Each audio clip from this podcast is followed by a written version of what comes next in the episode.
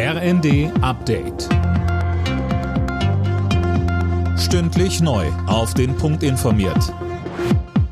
Ich bin Johannes Schmidt. Bundeskanzler Scholz hat Frankreichs Präsidenten Macron zum Antrittsbesuch in Berlin empfangen.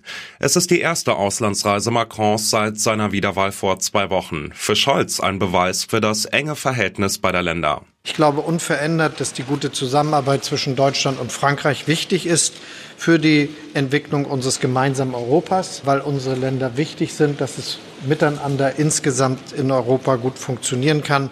Und deshalb ist eine gute Zusammenarbeit zwischen unseren Ländern auch immer ein gutes Zeichen dafür, dass wir Fortschritte in Europa möglich machen können. Russlands Präsident Putin hat den Angriff auf die Ukraine als reine Verteidigungsaktion dargestellt. Die befürchtete Generalmobilmachung hat er bei seiner Rede zum Jahrestag des Sieges über Hitlerdeutschland aber nicht bekannt gegeben. Mehr von Tim Britztrup. Bei seiner Propagandashow hat er den Überfall auf das Nachbarland damit gerechtfertigt, dass die NATO die Ukraine mit modernen Waffen aufgerüstet hätte. Die einzige Lösung sei ein Erstschlag gewesen. In einer Videobotschaft hat der ukrainische Präsident Zelensky kritisiert, dass Russland sich den Sieg über Nazi-Deutschland im Zweiten Weltkrieg aneignet.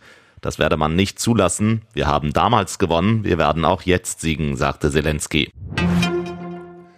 Eine mögliche Verlängerung und Erhöhung der Kaufprämien für E-Autos sorgt für Wirbel.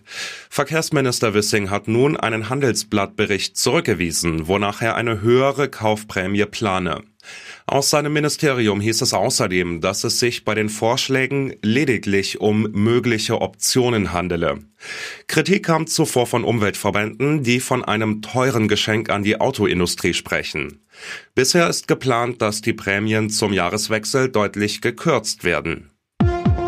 Alle Nachrichten auf rnd.de